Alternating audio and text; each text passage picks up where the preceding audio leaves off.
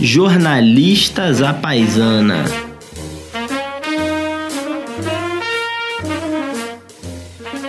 Bom, começamos hoje mais um programa do nosso Jornalistas à Paisana e para sorte do ouvinte, você faz parte dos 14, 15 milhões que nos ouve, é, a gente tem um convidado. Não estamos apenas eu, João Vilaverde, Daniel Barros, lamentavelmente ao meu lado, e o Vitor Garcia, que, que nos edita e produz. Estamos aqui, tá diante de mim, o Jordano Magri, que vai falar para gente e vai conversar conosco, melhor dizendo, é, sobre um assunto que é que cativa bastante o Daniel em especial, que é drogas. O Giordano, ele é advogado formado pela, pela Universidade é, de Direito da, da, da, USP, da São Francisco, mas ele, é, a maior parte da, da, da vida profissional, da carreira dele foi feita no setor público. Ele foi chefe de gabinete da Secretaria Municipal, né, aqui da, da Prefeitura de São Paulo, da Secretaria de Direitos Humanos, é, num período central é, é, de atividade dessa secretaria, quando foi colocada de pé a Operação Braços Abertos, que eu queria também tirar algumas dúvidas com ele.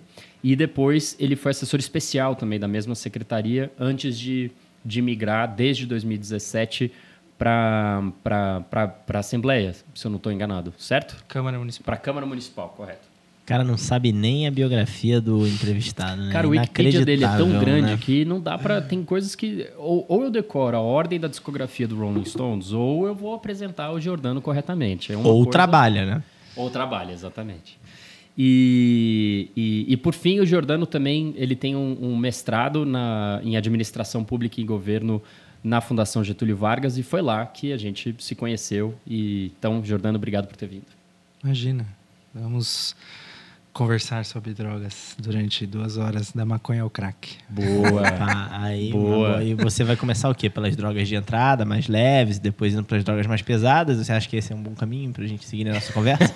Acho Nossa. que pode ser, embora seja um mito essa questão da, da porta de entrada das drogas, né? Enfim, então Olha, é. surgiu uma pergunta aí já. Surgiu logo um tema, foi uma boa, uma boa forma de começar essa Porque nossa eu conversa. acho que não, não há porta de entrada mais é, terrível é, do que, por exemplo, ser torcedor do Flamengo. Você concorda? Esse é um ano que o Flamengo está muito evidência, não há uma droga mais nefasta do que o Flamengo. Então, eu acho que essa é uma porta de entrada muito, muito perigosa que a sociedade brasileira está tá testando, está testando. O Itzel tá aí, né? É, pois é, é desse estado é, aí. Se fosse só essa droga, né? Exatamente. Você tá falando, acho que essa daí é. é, é tá boa, é tá boa. Como Vascaíno, eu tô tranquilo com essa. É, eu, como Botafogo, eu, eu prefiro outras drogas do que o Flamengo. Ô, Jordano, é, vamos começar aqui por essa história de. De toda a discussão de, de canabidiol e de remédios é, que, que têm é, compostos da, da maconha, a gente estava até conversando um pouco antes sobre isso, quanto é surpreendente que essa discussão esteja evoluindo rapidamente num governo que é marcadamente conservador, que tem, por exemplo, o ministro Osmar Terra, que talvez seja é, um dos grandes nomes, um dos mais vocais contra é, legalização da maconha, legalização de, é, de remédios com é, cannabis. É, por que, que você acha que essa discussão está avançando tanto nesse momento tão improvável né, do Brasil? Interessante, porque, enfim, a gente precisa entender que, na verdade, esse é um debate que, em alguns setores da sociedade, não tá sendo, não, não começou agora, né? Enfim, a discussão da marcha da maconha é, no STF é de 2011, então já tem um corpo de, de, de ativistas, de trabalhadores. É, de pessoas que dependem da maconha para fins terapêuticos, medicinais, é, que existe há algum tempo. Então, é, esse debate ele ganha uma proporção maior governamental agora, porque é, tem todo um é, é, um. é um tema muito complexo, né? mas tem muitos interesses que, no fim das contas, estão sendo colocados em, em, na mesa nesse momento. É, eu entendo que esse esse crescimento da pauta nesse momento, essa aprovação da Anvisa e tudo mais, tem um fundo econômico muito forte aí. Enfim, hum, embora o Estado não queira, o dinheiro quer fazer hum. esse debate. Então, a, a indústria farmacêutica, que é uma, um dos grandes mercados que, que existem né, na, uhum. no nosso sistema capitalista, no fim das contas, está muito interessado, porque o Brasil é um mercado consumidor em potencial muito grande. Então, uhum. é, tanto é que se você vê o debate na Anvisa agora, por exemplo, é um debate que privilegia exclusivamente a indústria. Uhum. Então, todas as outras formas de você pensar é, em, em remédios, em em produtos à base de maconha, é, eles estão centrados e exclusivos num debate da indústria, como só a indústria tivesse condições de fazer essa produção, como se só a indústria tivesse condições de produzir remédios à base de maconha. Lembrando que essa é uma substância que é uma planta que existe há milhares de anos. Uhum. É, é uma, um ser vivo que desenvolveu com o homem. Então, uhum. É, da mesma maneira que o, o, o, ser humano tem a sua história de evolução por diversas sociedades e tudo mais, a maconha tem, no fim das contas, tem o seu dela. desenvolvimento. Exatamente. E por isso que, que ficou essa, essa coisa meio manca de, de permitir um, um, um, um avanço nesse sentido, de, de reduzir a barreira para que é, aqueles é, pacientes, as pessoas, os potenciais pacientes, possam usar medicamentos é originários da maconha no entanto, continua ilegal o cultivo. É, então, é mais ou menos isso que você está querendo dizer. É, a razão de ser dessa coisa meio manca que ficou é porque se você permite o cultivo, você quebra um pouco essa, esse monopólio, entre aspas, da, da, da indústria farmacêutica. Certo? Claro, claro. E se você for pensar, por exemplo, esse debate, ele, é, em 2014 sai um filme que chama Ilegal. Hum. Tarso Araújo, que conta a história de uma uma família é, que a filha, se eu não me engano, tinha epilepsia é, e que eles entram na justiça pelo direito de poder importar o remédio.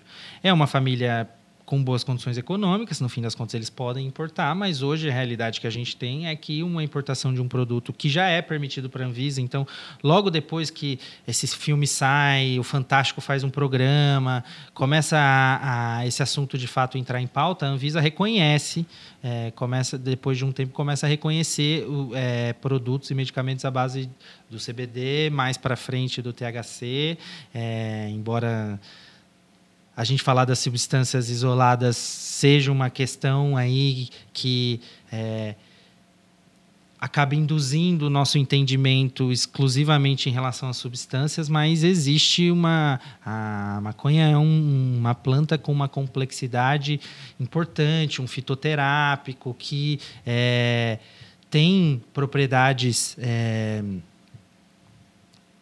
terapêuticas, tem vários que a gente chama de canabinoides, mais de 500 canabinoides, mais de 500 compostos uhum. que têm diferentes é, efeitos. É, ou terapêuticos, mas também recreativos, enfim, se a gente for falar da droga aí, enfim, é uma, é uma prática que acompanha a humanidade desde da, da sua constituição enquanto humanidade. Mas, Jordano, é, explica para minha mãe, para minha avó, que são as únicas pessoas que ouvem esse podcast, é, o que, que são essas substâncias que você acabou de descrever. Vamos lá. Maconha é uma planta que existem alguns tipos que a gente vocês já devem ter ouvido falar da cannabis sativa, cannabis índica, uh, ruderalis, existem eu, dizem é tipo isso. É, existe três grandes espécies, nem sei se eu posso tecnicamente falar assim, mas depois do cruzamento dessas espécies vão surgindo outras milhares de que a gente chama de cepas que são diferentes é, tipos da, tipos da, da isso tipos tá. da mesma planta é tipo enfim a gente até brinca que a maconha é o cachorro do mundo vegetal enfim hum. que existem de muitos tipos de todos os tamanhos com todos os efeitos no caso da maconha e aí dentro desses 580 compostos mais de 580 compostos que já li recentemente que já tinham encontrado mais de mil, mas enfim. Mas você já esqueceu. É, já esqueci.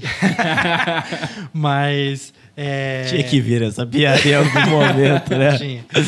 Nunca ouvi. É... Aí eu já esqueci, Você esqueceu, viu? viu? Mas vamos lá, dentro Não, desses inúmeros compostos. Para a mãe do Daniel entender. É. Dentro desses inúmeros compostos, tem os dois principais com maiores efeitos eh, terapêuticos que a gente chama, que é o canabidiol e o tetra hidro THC, enfim. É, é delta 4 THC, na verdade, a Certo. fórmula. Mas enfim, é, são os dois principais compostos. é, mas a maconha tem um uma, uma questão interessante, porque por ser um fitoterápico, e isso não é exclusivo dela como planta, ela, ela tem uma coisa que a gente chama de efeito comitiva aqui no Brasil. Que basicamente é um composto ativa as propriedades. é, terapêuticas ou as propriedades orgânicas, biológicas, não sei é, tecnicamente como fala, mas um, um, um composto acaba ativando é, os efeitos de outro composto, seja positivo ou seja negativo. Então, por isso que a gente fala que esse debate sobre CBD e THC fala exclusivamente das substâncias. Só que hoje existem vários estudos que já mostram que você usar a planta inteira tem mais resposta terapêutica do que isolar os compostos, justamente por essa possibilidade de um composto ativar o efeito de outro. Reforçar o efeito do outro. E também Exatamente. isso deve tornar mais barato, né? Porque você não gasta tanto dinheiro e tanto tempo tendo que separar um composto do outro, tá? Você usa a planta como ela tá, né? Com certeza. Que no fim das contas, a possibilidade de usar a planta como ela está é o que permite que o remédio possa ser, inclusive, produzido pelas próprias famílias. Ah, Cada um possa sim. ter a sua autonomia para plantar. Quem não tem, hoje em dia, enfim, a Espanha tem muito isso, o cultivo associativo, de que você reúne várias pessoas que precisam, é, ou que querem, no caso do uso recreativo, mas reúne várias pessoas que necessitam e que gostariam de ter essa planta, mas você centraliza o cultivo e os cuidados em uma pessoa, mas todo mundo racha ah, os Custo. custos e tal. Agora, quais são as tuas expectativas, então, aí pros, pros, pro desenrolar dessa história é, que começou com a definição da Anvisa em relação é, aos remédios é, com composto de cannabis, né? O que, que vem adiante? Como é que o governo provavelmente vai tentar se armar para evitar que esse debate avance mais do que ele tem avançando? O que, que você acha que são os próximos passos? Vamos antecipar para minha avó e para minha mãe. Eu não sei se o governo vai conseguir segurar esse debate, justamente porque ah, tem um interesse econômico relevante eh, neste momento. Se você olha as experiências do Colorado, da Califórnia, o quanto que eh, a produção de maconha de fato trouxe para esses estados, é, nós não estamos falando de poucos, nós estamos falando de bilhões de dólares no caso desses estados. É, então, eu acho que o governo, por mais é, conservador, fascista, enfim, todos os outros adjetivos que a gente possa dar para esse governo, eu acho que ele dificilmente vai conseguir segurar esse debate, embora consiga, de uma certa forma, segurar a regulação sobre isso. Mas aí você tem diversas iniciativas rolando. Então, só para a gente concluir um pouco o que que aconteceu com a Anvisa. Ela começa a reconhecer esses medicamentos e, desde 2015, você pode importar. Uhum. É, mais ou menos o custo de importação é R$ 1.500 por frasco. Tem famílias que às vezes precisam, a depender do- da enfermidade e, e da quantidade de uso, usa muito mais que um frasco por mês, que acaba sendo uma realidade que não atende a grande parte da população. Pois é. É, além disso, logo depois, eu acho que em 2017 ou 2018, a Anvisa reconhece. Então, já tem um medicamento à base de maconha, o Mevatil, que pode ser comprado, que, confesso que eu não sei, mas dizem que custa em torno de 2.500 reais. E que, pela composição dos compostos, ela é mais direcionada para é, o tratamento de esclerose múltipla. Por quê? Porque dependendo da proporção de THC, de CBD e dos outros compostos lá, você tem uma resposta terapêutica mais eficiente para um determinado tipo de enfermidade. Então, é, por exemplo, geralmente em crianças com epilepsia refratária, você tem que ter óleos ricos em CBD.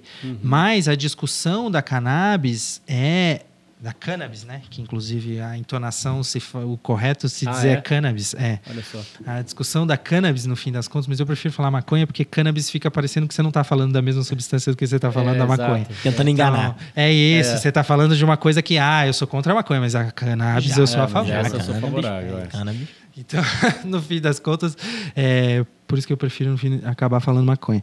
É, então, às vezes, uma criança com a mesma doença que outra, um óleo tem uma resposta terapêutica para uma e não tem para outra. Hum, Então, eu falo dessa questão da epilepsia refratária, você tem. é, a maioria das crianças acaba usando com rico em CBD, com quase nada de THC, ou que não tenha THC, porque acaba agitando demais, acaba tendo outros efeitos é, o uso. Mas tem criança com epilepsia que o único que deu resposta terapêutica foi com THC. Então, esse é o grande problema da proibição, no fim das contas, em relação à maconha. Porque você tem pouca possibilidade de estudo e de testar, é, de fato, qual é a melhor caso a isso caso. exatamente porque Uhum. varia de dose varia de espécie de cepa varia de é, tem gente que Do tem que tomar do consumidor você te- tem gente que tem que tomar mais de um tipo Uhum. então é, eu faço parte de uma associação que a, a Cultive, Associação de Cannabis e Saúde, que faz, no fim das contas, essa discussão, essa, esse suporte às famílias que querem é, entrar nesse mundo ou que necessitam entrar nesse mundo. Co- Como, assim? O que, para que, que ela, que, que ela serve? O que, que ela faz? A, a Cultive nasceu é, de uma família, Uhum. a Cidinha e o Fábio, é, um casal que teve uma filha, a Clarian, com síndrome de Dravet. Uma síndrome rara, de, com um espectro autista, epilepsia refratária. Ela tinha, enfim, a vida inteira em hospital, é, muita convulsão. É, as convulsões, ela passava mais de hora convulsionando às vezes. Uma coisa muito difícil, ela tentou de tudo, tal, até que ela descobriu a maconha, começou, foi para ganhou um curso para poder ir no Chile, entender como plantava, como extraía e tudo mais. Ganhou, começou a ganhar óleo de uma rede secreta, então é, de uma rede, enfim, vinha um óleo e a Claren começou a ter muitas respostas positivas. Então, ela tinha em média de 80 convulsões por mês. é, e hoje em dia ela tem uma, quando tem Uau. ela não falava, não tinha o, o cognitivo era bem comprometido, ela não pulava, ela não suava. A doença tem uma coisa que você não tem suor. Depois da, da maconha ela começou a suar, tinha um monte de remédio que hoje em dia ela reduziu muito. Então nasce um pouco dessa dessa realidade dessa família. Certo. Eles abrem uma associação, ela pede judicialmente o direito, ela é a terceira família no Brasil que ganha o direito a cultivar o próprio remédio, e abre uma associação para ensinar outras famílias Que é a Cultive. que é a Cultive. Tá. Que aí a gente dá um suporte. Então, na diretoria da Cultive, além deles, a gente tem um neurocientista, uma farmacêutica, eu sou advogado, é, enfim, tem uma galera de comunicação, um administrador, um perfil multiprofissional aí para dar um suporte mais integral possível para essas famílias. Então, a gente faz geralmente curso, a gente já fez seis cursos de dois dias Em São Paulo, em capital. São Paulo, capital, que você ensina, enfim, no primeiro dia basicamente a história da proibição, a história da planta, enfim, um pouco uma, uma questão mais contextual aí da guerra às drogas e tudo mais. Depois a gente entra numa discussão mais é, biológica, essas propriedades aí todas que eu falei, eu aprendi nesses cursos com esse neurocientista, com esses médicos que aparecem aí. Depois a gente fala de cada doença, então tem já resultados muito positivos para o autismo, para a epilepsia refratária, para a esclerose múltipla, tratamento de dor é muito indicado, câncer. é, E aí a gente tem médicos de várias especialidades que acabam passando por esses temas. Depois a gente tem uma dimensão jurídica aí de como você conseguir o seu habeas corpus, como você estar legal nessa discussão. Uhum. E por último, um suporte de efetivamente de cultivo, como se planta, o que, que você precisa pensar, tipos de cuidado, como é um pouco esse, esse processo aí. Ô, Jordana, a gente está falando aqui principalmente da maconha medicinal, né? Mas o Vitor está aqui muito curioso, querendo saber quando é que ele vai poder fumar o baseado dele É, ele- recreativo em Ele, paz. ele também É. te passou por escrito? Ele, também me mandou. Três WhatsApp Exato. já exato. aqui no Então ele do tá papo. aqui, ele tá aqui curioso, querendo saber como é que é, como é que vai ser a liberação é, é, de maconha de maconha recreativa, né? Se tem alguma perspectiva de é, em paralelo avançar uma discussão de maconha recreativa e o quanto isso depende, por exemplo, do governo, porque aí não fica mais na alçada da Anvisa, é uma decisão realmente é, nacional, né? Uma discussão que, por exemplo, em todos os lugares do mundo é, mobilizou muito a sociedade local. No Uruguai, por exemplo, foi tema de várias eleições, inclusive agora os dois candidatos que estavam no segundo turno apoiavam é, o, o, o uso, o- a liberação da maconha para é, fins recreativos também, a sua venda e tal, em modelos diferentes, é verdade, né? O candidato que ganhou critica o modelo atual, que é principalmente concentrado no governo, mas eu acho que isso diz mais sobre a visão diferente deles da economia do que dos costumes, né? Então, o que, que você acha que a gente tem para ver desse debate aí mais adiante? A maconha já é liberada, né? Aqui entre nós, nos bairros ricos e nas universidades. Então, acho que acho que é importante a gente dimensionar. Acho que Paraisópolis está aí um pouco para mostrar que é, essa discussão existe, enfim. Os bairros, bairros brancos e bairros ricos, ah, se, a depender da festa aqui do Mackenzie, aqui perto, ah, do, na entrada dos calouros, a polícia protege esses, esses- esses novos universitários para que eles tenham um uso seguro. Então, acho que, é, não só aqui, né, mas Peruada e qualquer um- outra festa universitária, enfim. É, porque existe essa rixa dentro do direito, então você não pode falar mal de uma sem você contemporizar. Eu não tinha É, pegado, saquei. É que o Vitor quer comprar na farmácia, né? É, exatamente. É. Ele quer uma coisa que não. Ele esse quer- debate está muito distante. traficante. É. esse debate de fato está muito distante. Mas eu acho que, enfim, só, só quis pontuar isso porque no fim das Claro. contas é uma realidade é, que a proibição, na verdade, tem estudos que mostram que a proibição não interfere no consumo. Então, assim, o fato de ser permitido ou ser proibido não interfere se as pessoas vão usar mais ou menos. Essa é uma gran... um dos grandes mitos do debate de drogas hoje em dia. E a gente viu isso o- o- é, quando a, ciência foi feita na realidade no- no- durante os anos da lei seca do álcool nos Estados Unidos, em que quem bebia antes continuava bebendo e apesar de ser proibido o consumo de álcool, proibido com comercialização, era totalmente proibido. E, e não faltam séries e livros sobre a lei seca e como nada na prática mudou, né? É isso. Mas na prática, institucionalmente pensando, legislativamente pensando, é, esse debate, hum, assim, não vejo chance dele acontecer no Brasil nos próximos 5, 10 anos. É, até porque mesmo as pessoas mais sensíveis, por exemplo, a essa discussão da maconha medicinal, se mantêm estritamente rel- relutantes em, na discussão do uso recreativo. Até porque no Brasil a questão da droga é um dos grandes mobilizadores eleitorais. Sempre Então, sempre foi, historicamente. Então, assim, quando você vai fazer. Por isso que eh, o debate sobre drogas nunca consegue ser um debate técnico, um debate científico. E, É. e ele passa por um debate moral, porque tem uma mola aí que não deixa a coisa mudar de rumo aí, porque é a discussão eleitoral. Se eu faço cada, cada vez mais inflado, meu- quanto mais inflado for meu discurso, quanto mais incisível for no, na guerra às drogas, em salvar as famílias é, pobrezinhas que são assoladas pelo que o menino foi pego com um cigarro de maconha dentro da mochila, aquela família acabou. Todo salvar as famílias é um grande ativo eleitoral. Sem dúvida. Então, no fim das contas, acho muito difícil esse debate mudar, ainda mais na discussão da, da igreja agora, a força da, da das igrejas evangélicas no, na política institucional. Então, não vejo perspectivas da sua avó ver o uso recreativo da maconha sendo liberado no Brasil. Agora, Droga. pegando mais é, amplamente é, a questão da guerra às drogas, né? É, é uma guerra que- que foi muito colocada pelos Estados Unidos, né? É, as diferentes leis de drogas que, que vêm é, no mundo meio que copiam. Me corrija se eu estiver errado, por favor. Uhum. Mas Não, a minha lá. percepção é que vem muito dessa coisa dos Estados Unidos, do Nixon e depois muito mais do Reagan, do, do, do Reagan ali do, nos anos 80. Deu certinho. Mas as drogas ganham todos os anos a guerra às drogas, né? E dúvida. em 2019, o ano está terminando, deve ser mais um ano que as drogas ganham a guerra, então vão ganhar as guerra, a guerra. É, em 2020, qual que é seu palpite? Você acha que as drogas vão ganhar de novo? Ah, com certeza. Eu acho que é um é, invicto aí. Invicta, ela Vai ganha. tá Todos invicto. os anos ela ganha. Ô, João, Vai explica ganhar. pra gente o que você quer dizer por essa platitude. As drogas ganham todo ano. Não, porque me parece. Não, eu fiz, obviamente, um- um- uma brincadeira, mas é porque é- essa coisa de você ficar enxugando o gelo e proibir um, um negócio que, que é um consumo dado.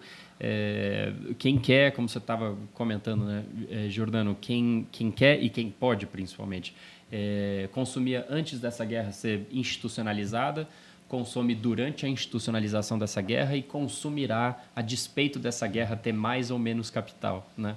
Então, por que, que a gente continua em guerra? Eu digo a gente, como sociedade institucionalizada, a gente continua em guerra contra um inimigo que, entre aspas, inimigo, vence todos os anos. Essa guerra tem razão de ser ainda. Vamos lá. O que, que sustenta essa guerra? Primeiro que a gente precisa entender que a guerra não é contra as drogas, e sim contra as pessoas. Então, historicamente, a gente consegue ver isso. Como que começa a guerra às drogas? Ela começa no começo do século XX, 1912, se eu não me engano, com a Guerra do Ópio. O que, que foi a Guerra do Ópio? China e Inglaterra, porque a Inglaterra queria manter o monopólio de venda de ópio para a China. E a China não queria aceitar. Então, a Inglaterra entra em guerra com a China para obrigar a China a continuar comprando ópio da Inglaterra. Então, assim, a primeira guerra que a gente.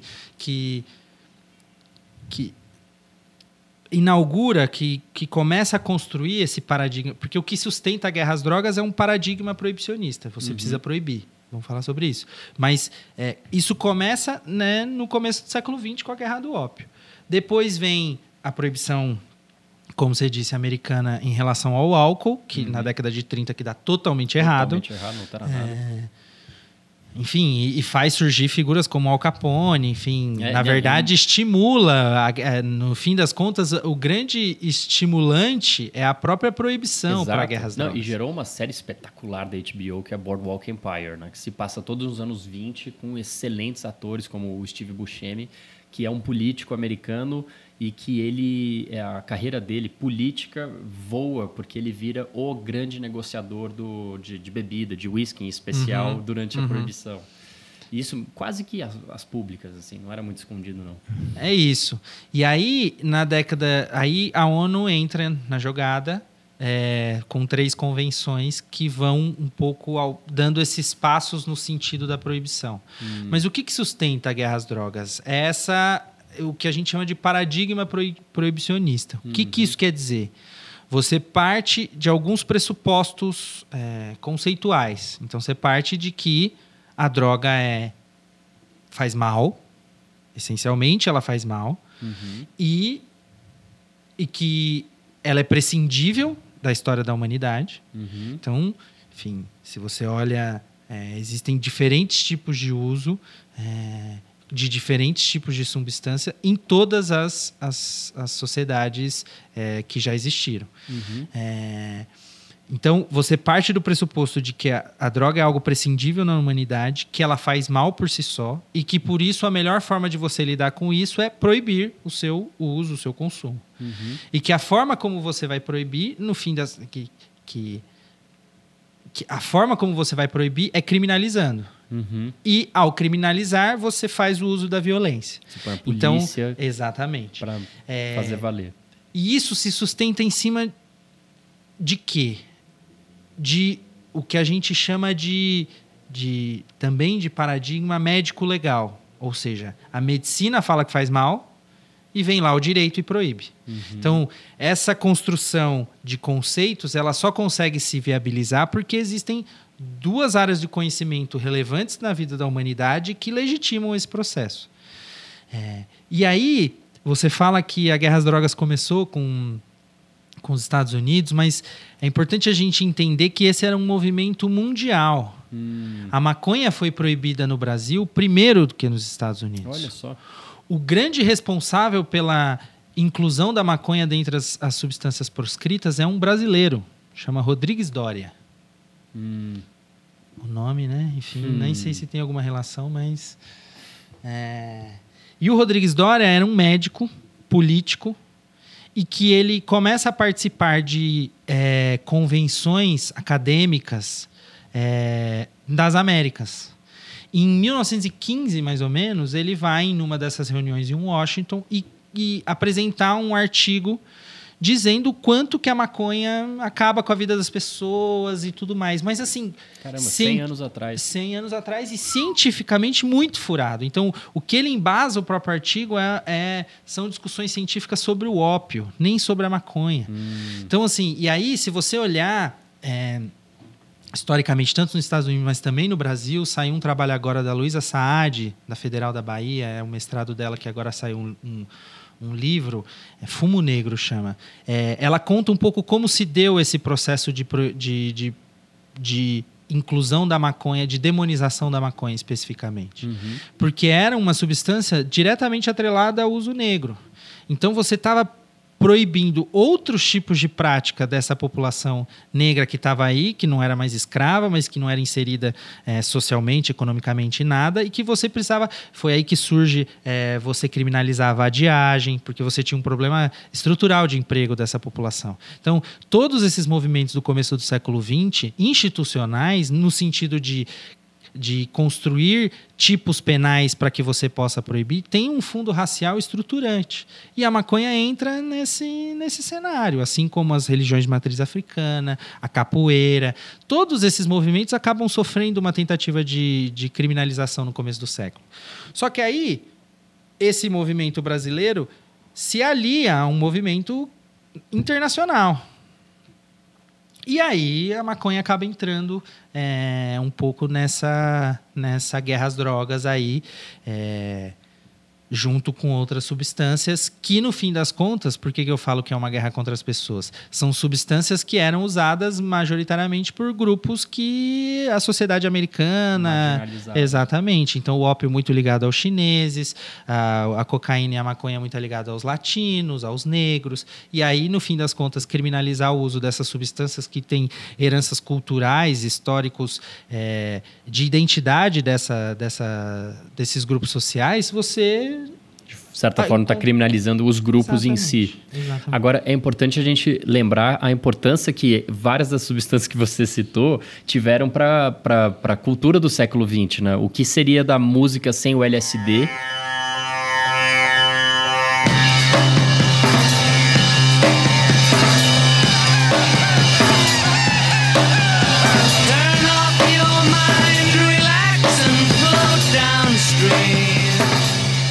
Seria da música sem a cocaína.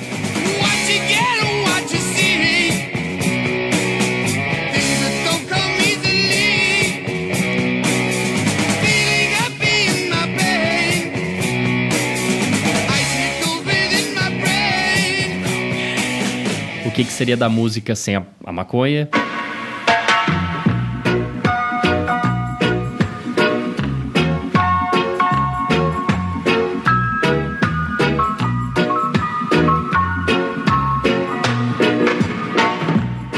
Seria da música sem a heroína.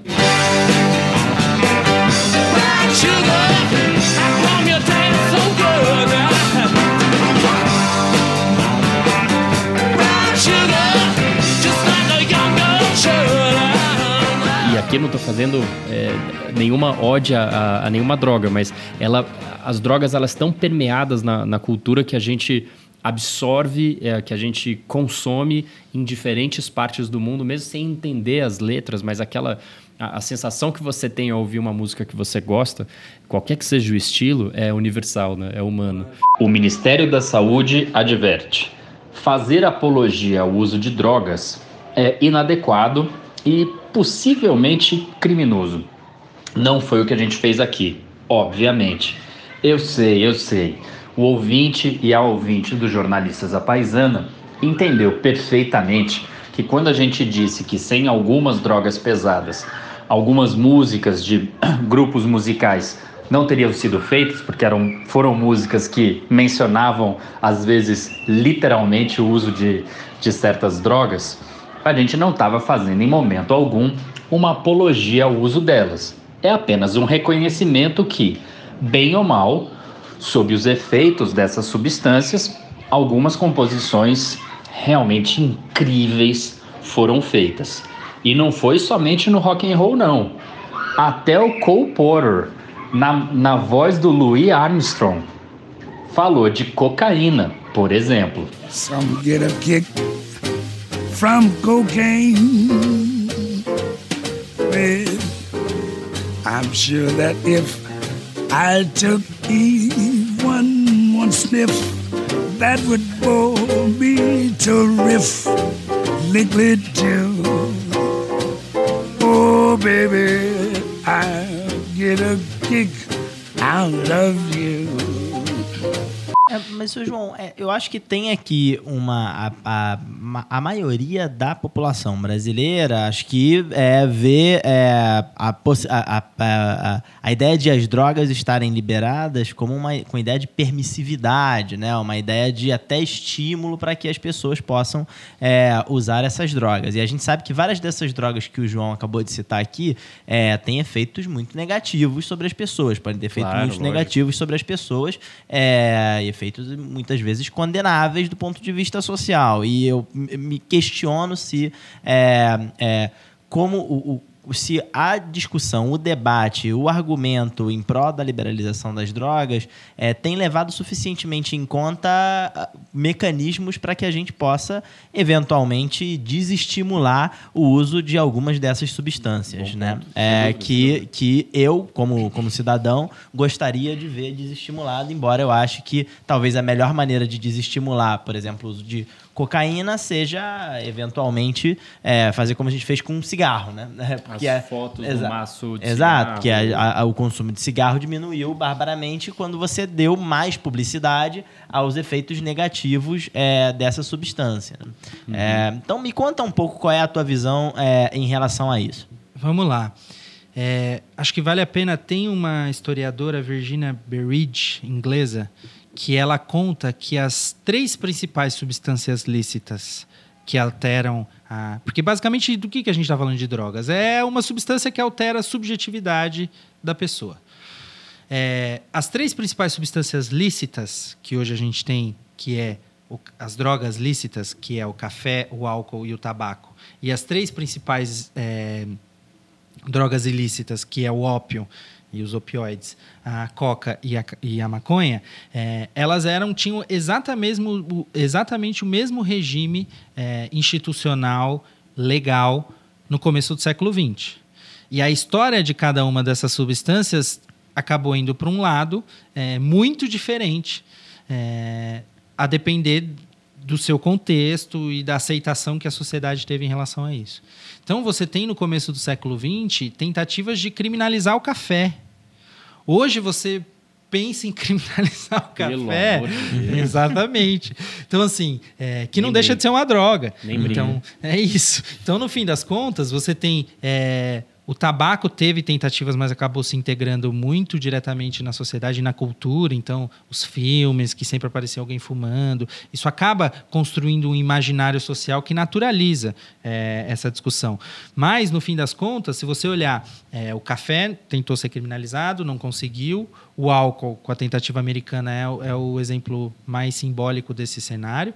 É, e a, o tabaco acabou se integrando na realidade das pessoas. Se você olha a maconha, a cocaína, a coca e o, o, os opioides, é, a coca e os opioides ainda conseguiram é, manter o seu uso medicinal. Então, a heroína, a morfina, morfina enfim. É, mas a maconha nem isso.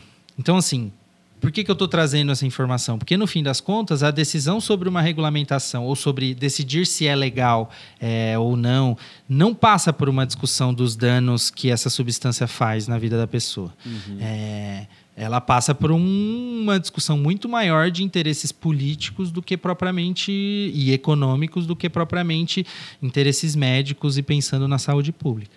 Além disso, é importante a gente entender que não dá mais para a gente falar das substâncias exclusivamente das substâncias. Não existe uma substância que causa um mal por si só. Uhum. Todo uso e consumo de drogas ela passa por três dimensões: a substância, o indivíduo e o contexto de uso. Sem esses três elementos, você não consegue analisar os danos, os benefícios e os danos, os danos que uma, o uso de, um, de uma determinada substância pode causar. Então, você pode ter um uso de, da coca, por exemplo, para fins ritualísticos, culturais. Enfim. Então, por isso que não é a, a, substância coca? É a coca usada em determinados indivíduos. Então, tem indivíduos que desenvolvem a dependência, embora esses números sejam ínfimos, perto de 5% menos que isso, é, de pessoas que fazem um uso abusivo o suficiente para gerar dependência. Inclusive, o termo dependente químico é um termo é, usado de uma maneira politicamente induzida para fazer você imaginar aquela pessoa totalmente sem qualquer tipo de opinião própria, opinião própria e, e autonomia. E Exatamente. Então, é, no fim das contas, é, a gente entender a proibição, o uso, a gente precisa entender essas três dimensões: a substância, quem está usando e o contexto de uso. E aí tem uma, um gráfico, se não me engano, do David Nutt, que um inglês que ele mostra que a melhor forma de você regular é, um mercado não é nem a proibição total, nem a liberação geral. É a regulamentação estrita. Então, no Brasil, a gente tem uma discussão muito, um exemplo muito claro disso, que uhum. no caso é, na proibição total você tem a maconha e toda a discussão do quanto isso a gente estava falando até agora do quanto isso prejudica um monte de família, isso, isso falando inclu, exclusivamente do uso medicinal e terapêutico. É, por outro lado, a principal, o principal problema quando a gente pensa em drogas no Brasil foi essa liberação total. Hoje, no fim das contas, você tem um mercado concentrado em basicamente uma empresa que oferece um produto ruim à base de milho, porque você não tem concorrência. Você permite ah, propaganda na televisão. Bebida é isso. Cerveja. exatamente. Uhum. É, no fim das contas, você permite a propaganda indiscriminada na televisão e você estimula um consumo que a liberação total vai trazer mais danos à saúde pública do que propriamente benefícios e um exercício de liberdade. E aí o cigarro, que é o exemplo que você deu, no fim das contas é essa regulação estrita.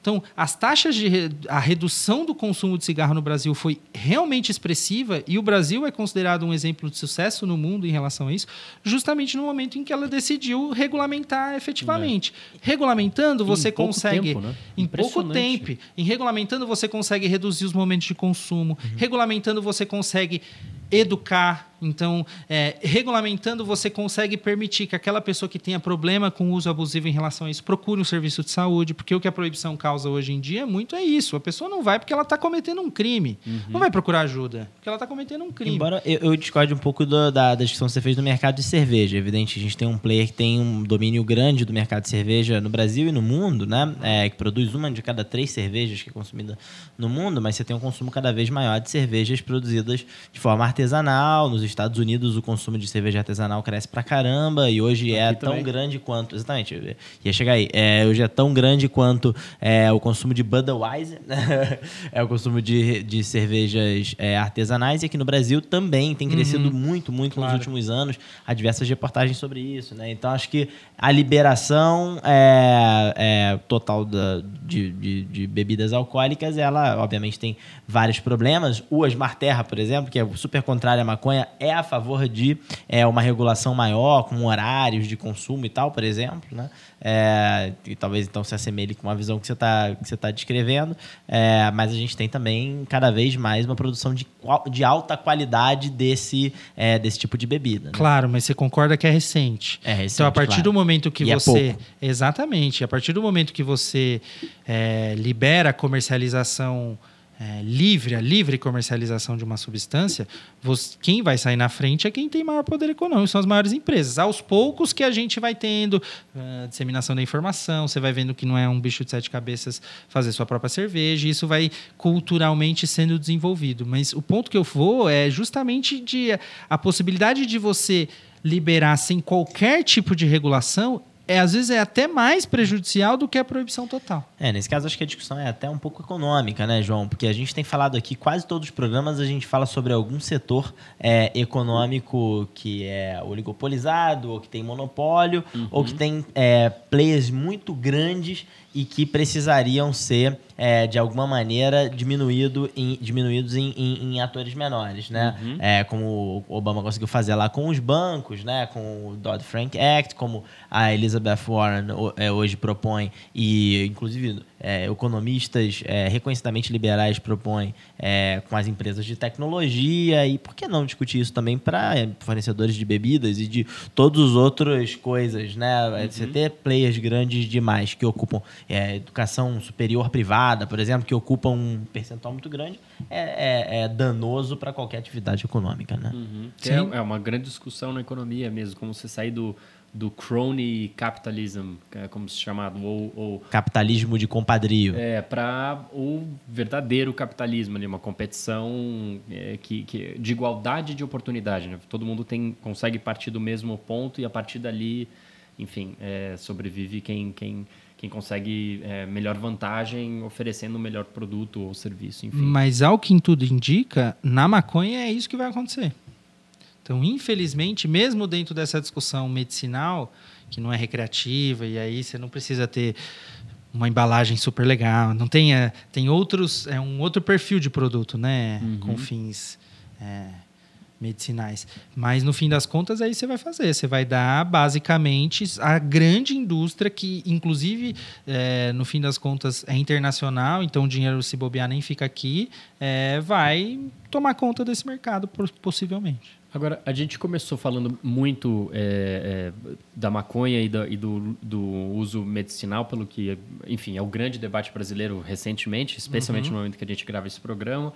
É, a gente passou ali, ampliou um pouco para a guerra às drogas, mencionou várias em especial, mas eu queria amarrar os dois pontos com a sua experiência no setor público municipal, né, no, no, na Prefeitura de São Paulo, na Operação Braços Abertos que se deu ali na Cracolândia. Né? Acho que quem, quem nos ouve conhece a Cracolândia é, é, pessoalmente, ou quem nos ouve... Frequenta mas, e tal. É, seja, porque frequenta tipo o Vitor, mas, ou, ou, ou, mas sabe o que é, já viu as imagens e tal, só para dar uma dimensão, é, é, no centro histórico de São Paulo, fica perto de lugares que, que em tese, são, são é, turísticos. Né? São, é, muito da história de São Paulo aconteceu naquelas esquinas. A Sala São Paulo, onde se apresenta a USESP, fica ali. E, e ali, por alguma razão, que eu queria também te perguntar, foi o foco onde as pessoas, é, usuárias de crack, de outras drogas também, mas principalmente de crack, se concentraram e se concentram para o uso é, dessa droga. Então, queria tratar de abraços abertos. O primeiro ponto é por que, que a Cracolândia é a Cracolândia? E é, talvez até uma pergunta ingênua, mas por que, que é lá e não três ruas para lá ou em outro bairro? Por que, que foi ali? Por que não é em Pinheiros? É, por que, que não é em Pinheiros aqui ou na porta da casa do Daniel? Mas por que, que é ali? É... Se bem que eu não estou tão longe, né? do, do, do, usuário, não. E, e o segundo ponto é da onde veio Abraços Abertos, porque ela, ela é, falando como paulistano, embora eu morasse em Brasília naquele momento, eu achei uma política virtuosa, de vanguarda, de, de tentar fazer algo diferente com um problema que está instalado de saúde pública, né? É, então, essa, essas duas perguntas aí, você, você vai lembrar João foi da maconha ao crack sem a menor cerimônia, né? Sem, sem, sem... É, vamos lá a gente, antes de entender a Cracolândia, a gente precisa entender aquele território.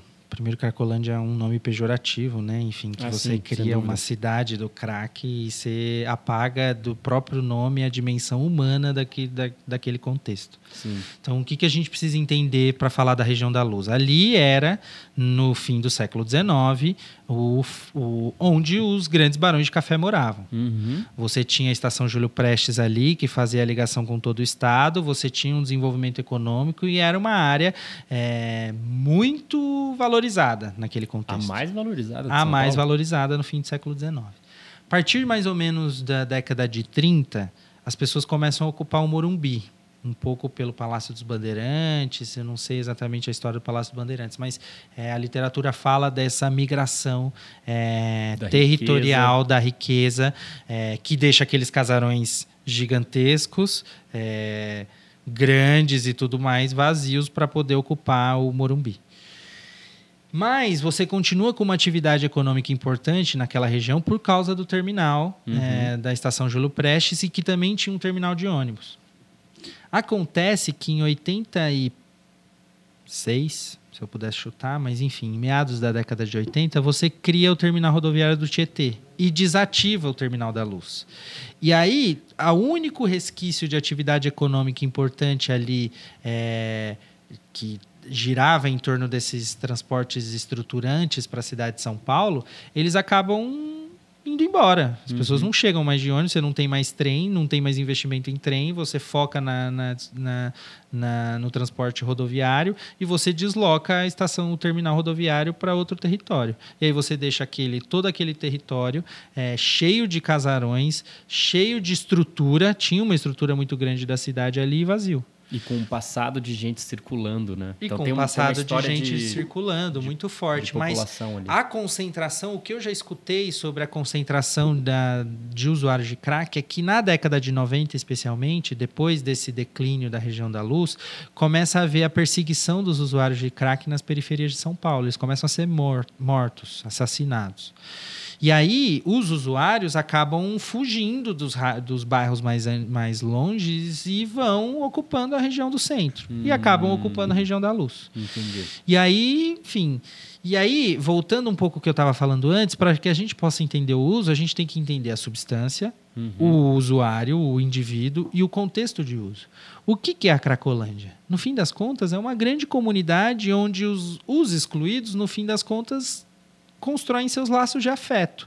Ninguém consegue viver sozinho. Então, essas pessoas, se você for olhar e, e- e- e se você for conseguir entender um pouco mais, essa, a- a- o crack não é a causa do problema dessas pessoas na maioria das vezes. Obviamente que muitas vezes acelera um processo de degradação e de vulnerabilização é, importante.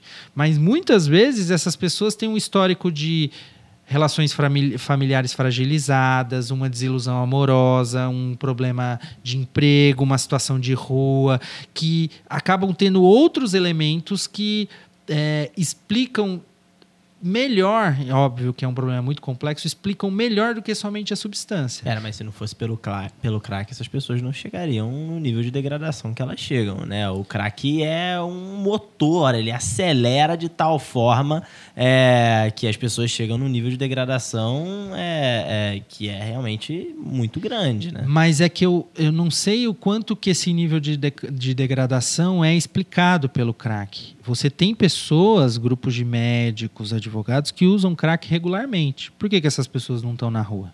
Por que, que elas não estão num contexto de uso de extrema vulnerabilidade assim? O crack, a gente acha que o crack é uma substância é, que você fumou uma vez e pronto, você virou um dependente e nunca mais vai conseguir sair. A discussão da dependência no crack, ela é muito mais relacionada ao contexto de vulnerabilidade social do que propriamente ao, à própria substância. É óbvio que a substância tem um efeito nocivo importante. Então, assim, é, até pela, pelas características é, da brisa, enfim, é um, um- um- ele, ele dá o baque muito rápido e, e também cai muito rápido e aí você usa de novo e tem um então o uso ele acaba sendo muito contínuo no fim das contas e vai te estimulando, você consegue usar por dois, três dias seguidos e depois no terceiro dia seu corpo não aguenta mais e você dorme por três dias. Então, assim, a característica de uso da substância, no fim das contas, estimula essa condição de vulnerabilidade, essa degradação que você fala, justamente pela pela forma como ela é usada, pela facilidade que você acessa, enfim, é, mi- minha questão é, eu não sei se o que, que eu quero dizer com isso? Eu não sei se talvez outra substância. Se você olha em outros países, essa substância foi heroína. Então, Portugal, por exemplo, que, que em 2001 já legalizou todas as drogas e tudo mais, e antes, naquela época, era o principal problema de problema público nas pesquisas de opinião do país e passou em cinco anos para ser o 13 terceiro problema eh, social português, isso se dá eh, com outra substância, mas num contexto diferente. E aí que vem o de braços abertos, porque qual que é a lógica do de braços abertos? Quando você começa a entender no fim da década de 90 e começo dos anos 2000 aquilo como um problema público, você começa a ter várias estratégias e políticas públicas, tentativas de projetos e políticas que vão resolver o problema de lá, entre aspas, né? Uhum. É, a primeira, e aí a resolução sempre passa por uma requalificação urbana. Então era o projeto Nova Luz. Vamos criar novos, novos prédios aqui, vamos revitalizar a área e essas pessoas vão simplesmente sumir. A própria é, ida da OSESP para a Sala São Paulo, se não me engano, foi em 1999, estava dentro dessa coisa de vamos, vamos povoar essa região de forma a, entre aspas, expulsar é, aqueles que lá estão é, não que a ida da USESP para a Sala São Paulo tivesse esse significado, mas ela foi empacotada dessa forma também naquele momento. Né? Sem dúvida. E hoje em dia você vê, por exemplo, o Pérola Byton está mudando para lá exatamente para aquele miolo.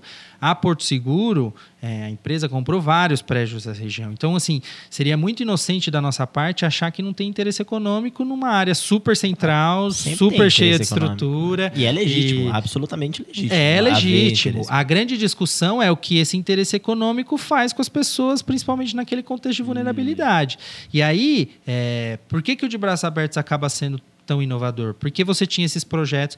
Em 2009, o projeto do Kassab foi apelidado de Operação Dor e Sofrimento, porque no fim das contas, qual era a estratégia? Você ficava com um aparato policial, guarda civil e polícia, dando voltas no quarteirão com os usuários por horas, até que eles cansassem e topavam ser internados. Então a operação começou a ser chamada de dor e sofrimento porque as pessoas ficavam andando em volta do quarteirão por horas.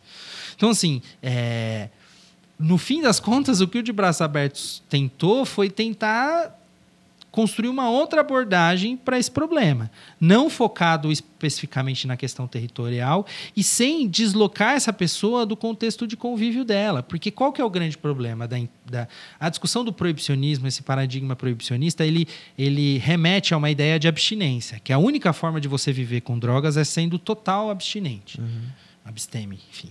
É, e no fim das contas, é uma ilusão isso. É, tem muitas, obviamente que tem para pessoas, por isso que varia de indivíduo para indivíduo, que a abstinência em relação a determinada substância, que ela é uma substância de, de preferência, de prevalência de uso, é óbvio que essa substância às vezes causa um dano, um uso problemático tão grande que gera problemas reais na vida dessa pessoa e que a única forma dela lidar com isso é a abstinência. Uhum. Mas a abstinência está muito longe de ser a única alternativa possível. E aí, este exemplo, o médico do Hospital das Clínicas ou do Einstein tem a pedra de crack lá que ele fuma de vez em quando, mas ele acaba não sendo. A gente nem acredita que o rico fuma crack. Mas, Jordano, deixa eu tirar uma dúvida contigo. O, a questão, o que você está dizendo, é, você está falando da, daquela política de redução de danos, né? Uhum. Que foi muito característica do programa Braços Abertos, é, partindo do pressuposto de que é difícil um viciado em crack largar o crack simplesmente porque você impõe a ele um período de abstinência, é, como se crê comumente das pessoas que nunca leram nada sobre compulsiva. isso. É, não, mas internação compulsiva, compulsória, compulsória e, e, e, de completa abstinência e o camarada vai da noite pro dia parar de um, um consumo é, frequente daquela droga. É, eu fui convencido passar... de eu voltar a ser piloto de avião. É, Passa, exato. E para não consumir nunca mais aquela droga, né? É, muita gente que estuda esse tema diz o quanto de quão improvável é, isso é de acontecer. Então, sei lá, os países, o Canadá, eu acho que eu, eu lembro que vocês estavam muito o exemplo do Canadá, né? uhum, né? Como um exemplo uhum. clássico onde a redução de danos de fato teve bons resultados, por exemplo, em uma cidade como Toronto. É, no entanto, aqui em São Paulo, essa política de redução de danos aconteceu lá naquela mesma região onde essas pessoas vivem, dentro daqueles hotéis para onde elas foram, é, aqueles hotéis, Isso. aqueles prédios para onde elas foram alocadas, e que depois, é, é, acho que ainda no governo Haddad e depois no governo seguinte, governo Dória, é, essas pessoas foram retiradas, foram, esses hotéis foram, foram ocupados e ficou claro para o público a, a, a situação de degradação e risco de vida que essas pessoas tinham convivendo dentro daqueles hotéis, é, onde o, o tráfico de drogas acontecia livremente. É, o que me faz pensar, enfim, humildemente aqui, que a política tinha uma série de falhas. É, e eu queria que você comentasse um pouco é, é, essas conclusões é, que surgiram depois que a política Braços Abertos foi descontinuada ou, enfim, diminuída logo depois do, do, da transição de governo da gestão Haddad para a gestão Dória. Tá, vamos lá. É, você falou de redução de danos. O que, que a gente precisa entender de redução de danos? Redução de danos nada mais é do que uma estratégia de cuidado que privilegia você reduzir os riscos e danos sociais, pessoais, culturais, enfim, todos os tipos de danos possíveis atrelados ao uso de drogas. E não só ao uso de drogas. Então, a estratégia de redução de danos, no fim das contas, surge no movimento HIV-AIDS com. É, é, distribuição de camisinhas, no caso de Santos, que é a primeira iniciativa no, na distribuição de seringas. Então, nasce em outro contexto, não, não é um contexto, não é um, um, um, conceito restrito à discussão de drogas. É um conceito, é uma estratégia de cuidado que passa pelas drogas, porque é o tema mais complexo que eu acho que a gente tem nesse, nesse momento. É, então, assim, entender isso como uma estratégia de cuidados é, é você permitir considerar que existe outra opção além da abstinência total. Então, era o que vocês estavam falando. Ir para uma clínica e ficar abstinente, muitas vezes não é o problema. Vai ser o problema no, no período de desintoxicação, na primeira semana, que você tem uma fissura mais, mais um momento de fissura mais, mais é, expressivo do uso da droga. Mas, depois de um tempo, a grande discussão você não, não é um problema você ficar dentro da clínica ou do, de onde quer que seja sem a droga. O problema é você interferir que o contexto em que essa pessoa vai ser reinserida não é, promova esses gatilhos e consiga. É, garantir que ele permaneça nessa condição mesmo dentro de um contexto que há um pouco tempo atrás é, acabava fazendo com que essa pessoa tivesse um uso abusivo e problemático. Uhum. Então, no fim das contas, o de braços abertos vai tentar olhar para essa discussão, vai ampliar a discussão estritamente sobre a dependência, sobre o tratamento de saúde, e vai tentar lidar com esses outros fatores sociais que reforçam essa vulnerabilidade. Então você cria qual é a estratégia do de braços abertos? Você garante um trabalho, você garante um tratamento de saúde, você garante um lugar para morar e você garante comida todo dia. E com base no seu trabalho, você ganha por dia de trabalho e aí você decide o que você faz com o seu dinheiro. E aí, uma das, da, uma das características principais do de braços abertos é que era uma política de baixa exigência, que a gente chama. Ou seja, você não precisava estar limpo para poder fazer o programa. E isso é uma lógica importante da gente pensar. Imagina a pessoa que está lá, ah, conseguiu ficar abstinente por um ano. Vai numa festa, num contexto, enche a cara, vamos pensar que é álcool que é um alcoolista, é, vai numa festa, enche a cara. Tudo que ele fez esse um ano foi à toa? Acho que não, na verdade. Então, na verdade, nem a recaída nos define, nem a recaída define quem é um usuário, um dependente e tudo mais. Você precisa entender mais a qualidade de vida dessas pessoas. E aí, era um programa de baixa exigência que, no fim das contas, tinha como esse objetivo principal melhorar a qualidade de vida das pessoas. Obviamente, por ser um território extremamente complexo, que pouquíssima gente conhecia a fundo, é óbvio que a política vai ser uma política pública problemática com seus problemas, é, com seus problemas estruturais. Então, o, é, a questão dos hotéis é uma, uma discussão que ficou bem evidente, principalmente nesse período pós, é, justamente porque é, ele ele era positivo porque ele não tirava por um lado, ele foi muito importante e central porque as pessoas só aderiram ao programa porque elas não iam ser tiradas dali. Então isso é importante a gente entender. É, o Haddad um dia vai até a Cracolândia, conversa com essas pessoas e depois teve um outro dia, uma semana depois, um pouco quando esse programa estava sendo gestado. Ele põe as pessoas dentro de uma peru, os usuários, oh, quem quer ir lá falar com o prefeito? Pegaram 15, colocaram dentro da peru e levaram no gabinete do prefeito para falar: eu tô pensando num programa assim, vai dar, né, né, vocês me ajudam e tudo mais. A gente só conseguiu, tava um processo é, importante de favelização ali. Você já tinha barraca sendo construída, você já tinha um processo mais complexo ali surgindo. Então ele faz essa proposta em troca de desmontar as barracas e eles aderirem ao programa. E foi isso que aconteceu. E aí você mantém essas pessoas ali e, e estimula que elas a, eh, façam adesão ao programa, porque o hotel está ali, ninguém foi desinserido. Por outro lado, como é um programa de baixa exigência, é, seria hipócrita a gente pensar que as pessoas não iam usar drogas.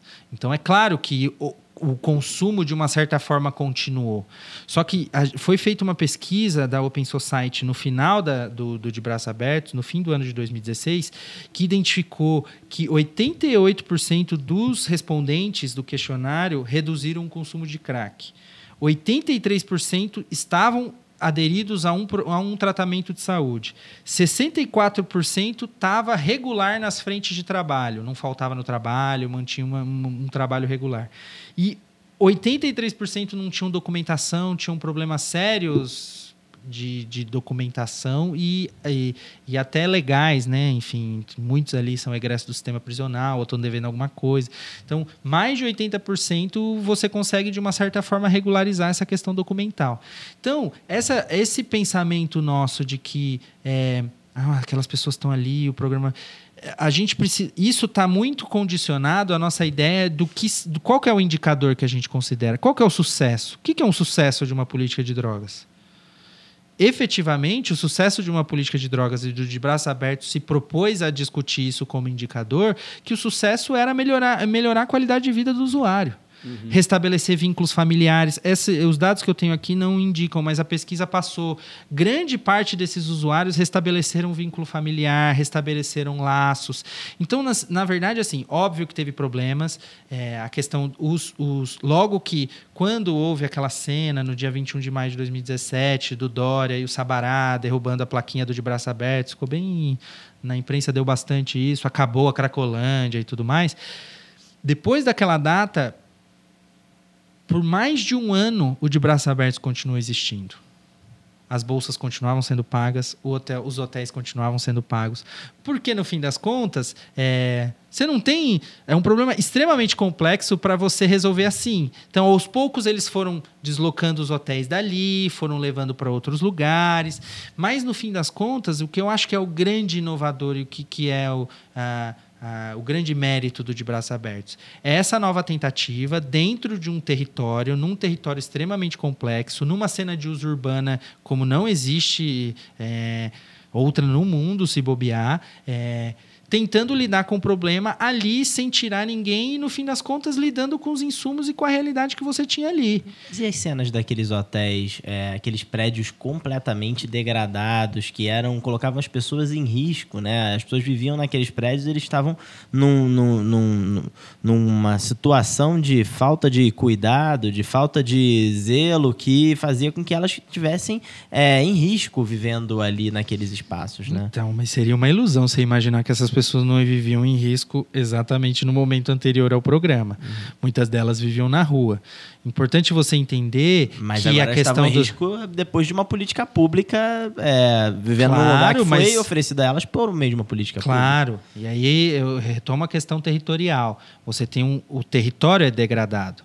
Então, enfim, não é que foram escolhidos hotéis que estavam degradados. Não. Primeiro porque assim, alguém topar é, algum dono de hotel topar a hospedar craqueiro, não são todos. Uhum. Então, assim, na verdade, mais do que a gente entender o programa como um programa ideal, a gente precisa entender qual é o contexto em que ele se inseriu. Então, assim, os, os prédios de lá já são degradados, você tinha um leque pequeno de possibilidades de contratação para manter as pessoas ali.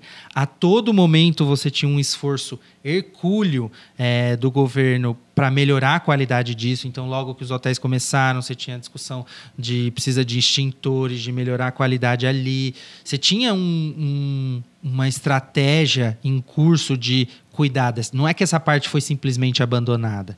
E, e, e por que, que eu falo que ah, essas pessoas estavam numa situação mais, mais pior antes, mais vulnerável, porque elas não tinham onde dormir, os hotéis eram feios, eu fui muito hotel, o hotel óbvio era feio, o cheiro forte e tudo mais, mas enfim, cada um tinha sua cama, você tinha um espaço fechado, famílias puderam ficar juntas, é, você tinha, obviamente, nesses quartos acabavam, as pessoas acabavam usando ali. Então, é, é muito mais complexo e muito menos maniqueísta do que a, a nossa cabeça consegue lidar. Então, uhum. eu acho que naquele momento foi feita uma escolha por não tirar as pessoas dali e para. Você tinha os que a gente chamava de disciplinas, pessoas que acabavam um pouco cuidando desse, desse é, evitando que esse, esse hotel virasse um ponto de, de drogas esse, especificamente, mas ao mesmo tempo você tem burocratas de nível de rua implementando. Uhum. É impossível você achar que esses burocratas não vão exercer a discricionariedade de que eles podem ali.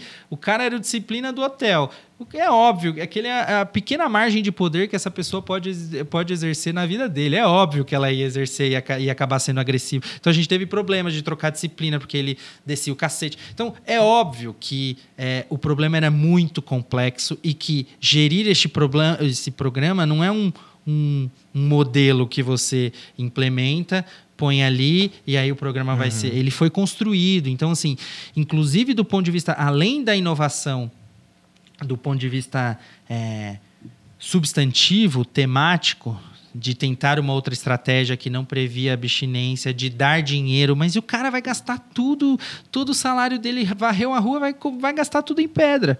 Vai, no primeiro dia, no segundo dia. No terceiro, ele já vai entender que talvez ele precise comprar um tênis. No quarto, ele já vai entender que ele, aos poucos, pode conseguir um trabalho. E, e aí, é essa construção de você ir reduzindo uhum. os fatores de risco e de vulnerabilidade dessa só pessoa. Uma última questão sobre isso. O... E aí, só para claro. só concluir, ela, o de braços abertos é inovador não do, só do ponto de vista substantivo, mas ela, do ponto de vista da construção de uma política pública, ela é uma política pública é, que, quando a gente estuda na administração pública e governo, ela é um dos grandes modelos de sucesso do uso da intersetorialidade que, que eu quero dizer com isso? Um problema desse você não vai resolver só com uma secretaria. Então, você tinha um comitê gestor que passava por algumas secretarias. De saúde. Saúde, assistência social, direitos humanos, trabalho. Educação teve? N não estava no comitê gestor.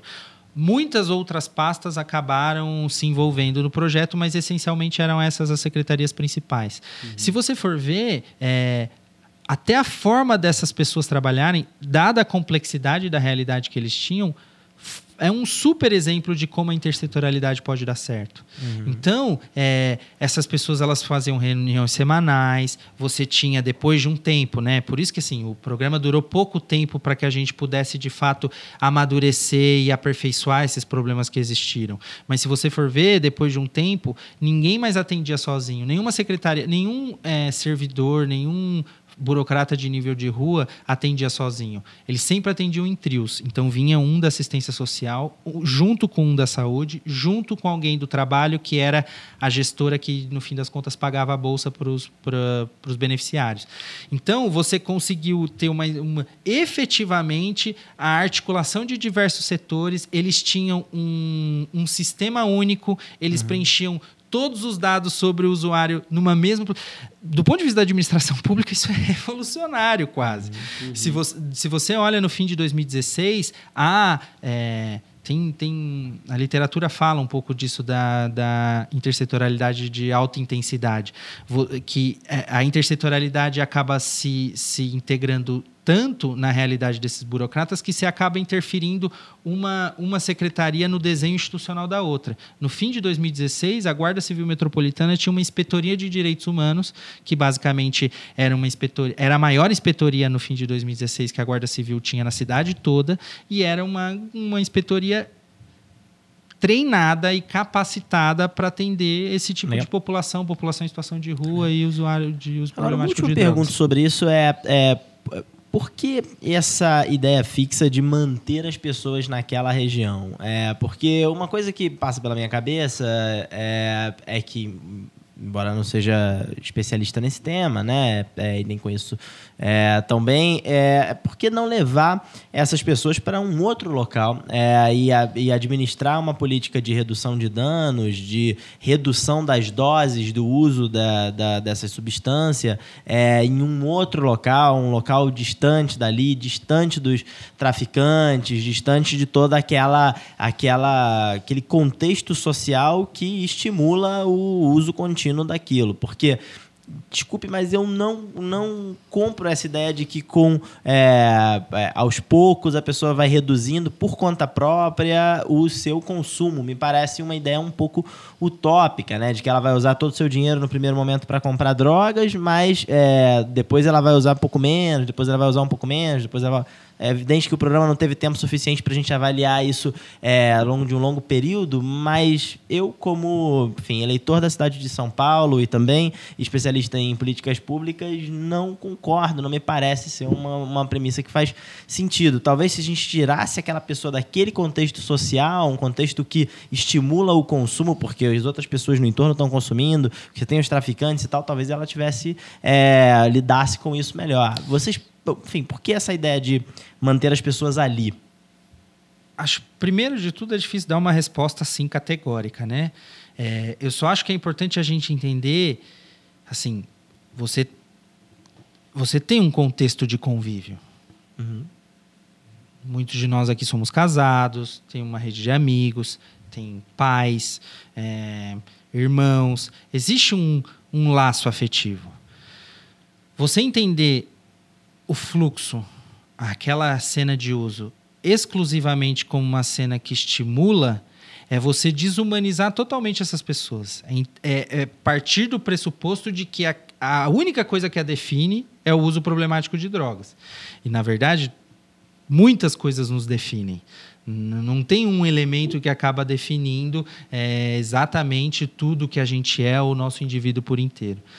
Por que, que eu retomo isso? Porque é essencial pensar que aquela cena não é só uma cena de estímulo ao uso. Inclusive, tem gente no fluxo, não sei se você sabe, mas tem gente no fluxo que não usa crack. Uhum. Que o problema é o álcool e tudo mais. Mas por que, que continua naquele ambiente? Porque, no fim das contas, é a família deles, é a família daquelas pessoas, é com quem elas trocam afeto, é, é, é quando alguém se preocupa. Então, eu vou quase toda semana, ultimamente mais, ultimamente quase toda semana, mas não é sempre assim, mas ultimamente eu tenho ido muito ao fluxo.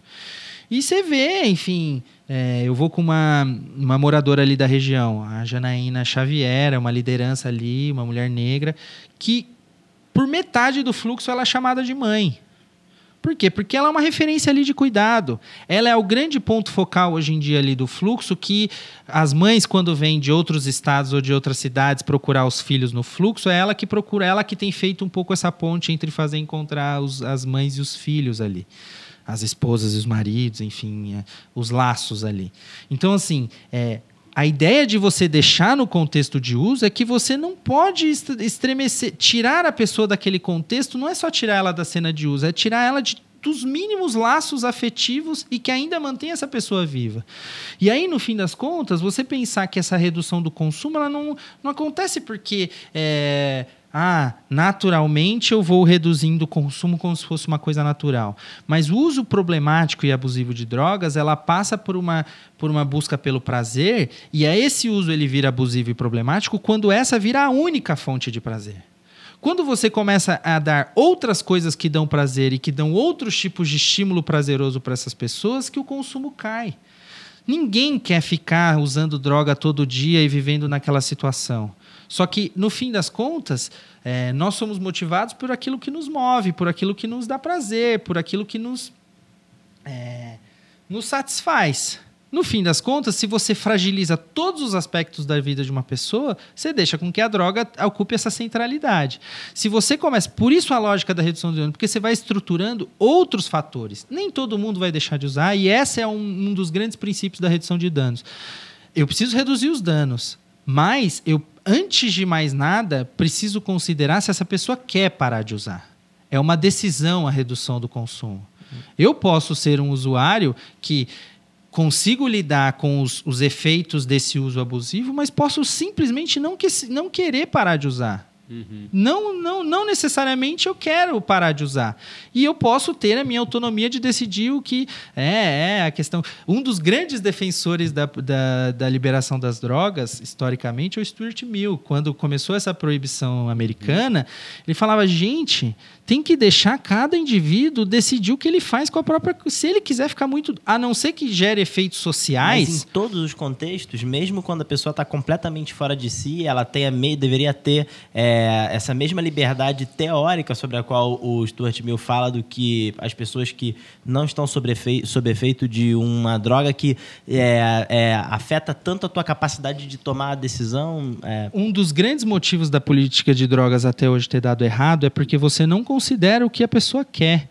É muito arrogante da nossa parte decidir categorizar que aquela pessoa não tem mais condições de decidir sobre a própria vida e a gente, os seres iluminados, os gestores públicos, os políticos, as igrejas, acharem que a gente sabe o que é certo para outra pessoa. A grande eh, e, e essa é uma grande dificuldade do debate de drogas, porque ele é um debate tão constitutivo da nossa moral, tão constitutivo daquilo que a gente entende que é certo e errado, que no fim das contas fica muito difícil a gente imaginar que é, a pessoa é um indivíduo e ela pode decidir a vida que ela quer. Você achar que aquela pessoa não tem liberdade de escolha é um pré-julgamento complicado. É, mas eu não sei se é arrogância, porque eu acho que tem é, é, é, limites em que as pessoas, os seres humanos podem passar e que você é, realmente precisa de o, algum tipo de apoio ou de algum tipo de é, as pessoa perde um pouco da sua deveria perder um pouco da sua liberdade de decisão. Por exemplo, é, é mulher grávida. Não, é pessoas que ficam senis, ou que é uma pessoa que por conta da idade não tem mais capacidade de decidir o que faz com o seu dinheiro. É, e aí os filhos, a família, de alguma maneira, intervém é, para poder tomar conta daquela pessoa. Enfim, eu acho que, é, claro, são situações completamente diferentes, mas acho que pessoas que ficam é, é, é loucas e que não conseguem é, conviver em sociedade, que, portanto, precisam de algum tipo de tratamento psiquiátrico muito, muito, muito sério. Então, torcedores do Flamengo, né? Exato, torcedores do, torcedores do Flamengo. Bom, eu acho que tem, uma, tem um momento que você passa de um limite é, e que eu acho que o consumidor de crack, no nível que a gente vê naquela região da luz, é, com frequência passa desse, desse limite. Por isso eu me questiono se essa pessoa deveria ter a mesma liberdade de tomada de decisão é, que eu tenho quando decido tomar o meu vinho na sexta-feira à noite. Vou levantar alguns problemas da sua fala. Primeiro, você, aquelas pessoas quanto que de fato a gente consegue conhece aquelas pessoas. Nós estamos falando de um fluxo que hoje em dia tem 500 pessoas. A diversidade de usos e de perfis que você tem ali é gigantesca. Então, entender que você tem uma resposta, que, que essas pessoas. A, o que eu falo que é arrogância é a gente não tem condições de definir qual é esse limite que a pessoa tem. É, que a pessoa tem condições de decidir o que é melhor para ela ou não. Mas, ao mesmo tempo, eu vou, eu, o que eu quero dizer assim, eu não sou contra a intervenção. Pelo contrário, eu acho que a intervenção tem que existir. Intervenção estatal é necessária, muito mais do que necessária naquele ambiente. O meu ponto é que tipo de intervenção você entra. Se você entra num tipo de intervenção que você sabe que ah, essas pessoas não têm condições de decidir, você vai construir uma política pública que nem foi a do fim da, da gestão Serra Kassab, que você ficava dando voltas no quarteirão, porque você já tinha a pré-convicção de que o melhor para aquelas pessoas era serem tratadas. E aí você ficava dando voltas no quarteirão para fazer com que aquelas pessoas fossem tratadas. Não tem violação maior do que isso. Então, assim, é, primeiro, é, errado a gente pensar que a gente conhece a diversidade daquelas pessoas. Dois, é impossível a gente pensar num tratamento que de fato dê certo, que não passe pelo envolvimento dessa pessoa no tratamento. Uhum. E se você chega para uma pessoa dizendo eu vou te internar involuntariamente, é, você vai para lá porque você não tem condições e depois a gente decide o que você faz, é, a chance de sucesso, e a literatura mostra isso, é baixíssima. E aí, é óbvio que você tem situações que a intervenção involuntária acaba sendo uma medida extremamente extrema, né? extremamente uhum. extrema, é, mas necessária. Você pega uma mulher grávida no meio de uma gestação, num uso problemático, há vários dias sem dormir, há vários dias sem comer. É óbvio que você está pondo uma criança em risco e que talvez aí, a depender do contexto, justificaria uma intervenção mais é, direta nesse sentido. Mas essa não é a realidade da grande maioria daquelas pessoas. Uhum. Então, é, de novo, a gente tem essa ideia de que a gente precisa, de, que a gente tem condições de decidir o que é melhor para aquelas pessoas, porque a gente já desumanizou. A gente já entendeu que aquelas pessoas não têm. Elas, muitos ali torcem por Flamengo, torcem por Botafogo fumaram muito mais pedra Muitos quando. torcem pro Botafogo é uma frase que não faz sentido. Não em contexto nenhum. Social, tá nenhum grupo social. A gente, a gente, um é, Corinthians aí. Então, tá mas assim, grande. e aí, se o, no dia que o Flamengo ganhou, os flamenguistas é, é, beleza, ficaram muito doidos e quiseram chapar muito mais. Beleza. É essa a realidade. Por quê? Porque ali tem um humano que torce, que tem um time do coração, que tem uma pessoa, um, uma realidade. Então, é. assim, entender, mais importante é, não dá para pensar na droga você tratando exclusivamente o problema da, da dependência ou de um uso problemático ou de um uso abusivo. Uma política precisa, isso inclusive os governos atuais entenderam, a decisão do Dória de não acabar com o de braços abertos foi porque ele entendia que ele também não tinha nenhum modelo mais, mais claro, eficiente para é, lidar com isso. Isso é uma questão e... da, da, importante a gente pontuar. Estamos aqui, obviamente, discordando, mas o. Mas acho que é, é, não há clareza sobre como resolver esse problema. Acho que talvez seja o problema público é, sobre o qual há um número maior de atores que eu respeito muito que dizem eu não tenho a menor ideia de como faz para resolver. Então acho que a gente pode ter visões diferentes sobre isso, mas acho que uma coisa a gente concorda: esse problema é dificílimo de resolver é, e acho que ninguém tem uma resposta categórica é, de, puxa, qual é o caminho, né? Eu não tenho uma resposta categórica, mas eu posso te afirmar com certeza que a resposta e a solução para esse problema passa pela, pelo poder de escolha e pela autonomia do usuário ele precisa estar envolvido e ele precisa ser o centro dessa decisão. Mas não de forma então, ilimitada, né? Eu não, acho que esse é, que é o ponto. Mas é, porque é isso, a liberdade, você precisa dar opções. É, porque a, a, liberdade limitada, essa coisa de, puxa, ele pode sempre decidir qual o caminho dele, independentemente do estágio que ele esteja de, é, de é, atrapalhar o convívio social do entorno, de ser um risco para as outras pessoas. É, eu acho que isso me faz pensar que eu não consigo ver um, um, um horizonte de resolução desse problema. Não né? consegue. Acho que há limite para a liberdade é, quando a gente está falando de, de dependentes é, químicos com esse grau de, de profundidade. Né? Acho que tem um fundo de, de estigma ainda nessa fala, mas eu dou o exemplo do de braços abertos. O cara ia lá, tava muito doido, não trabalhou, não ganhou. Chegou um momento que não adiantava ele ficar louco todo dia. Se ele não se organizasse para fazer as quatro ou seis horas de trabalho que ele tinha no dia, ele não ia receber o dinheiro. Então, assim, no fim das contas, essas questões de se organizar, de é um processo. Por isso que eu falo que é importante colocar a autonomia desse usuário no centro, porque esse processo do, de como ele vai lidando com esse processo de, de deixar com que o uso seja problemático do jeito que está sendo e abusivo do jeito que está sendo e, e, saia dessa situação de dependência, porque nem todos ali são dependentes, isso é importante a gente entender. Às vezes é, faz só um uso problemático e, e, que consegue lidar com isso depois de outra forma.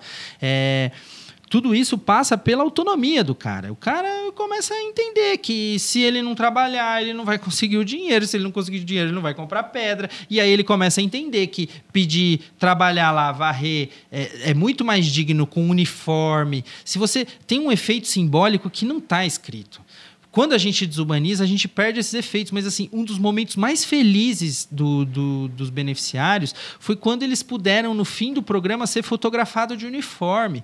Porque o uniforme era o símbolo da, do, do momento que ele estava saindo daquele buraco, uhum. do momento que ele estava saindo daquela situação. Então, de novo, eu não, não, não acho que é a liberdade pela liberdade, faz o que você quiser, está aqui, não existe tratamento. Não. Você precisa de uma abordagem sistemática, mas você só consegue lidar com essa população população se você cria vínculo.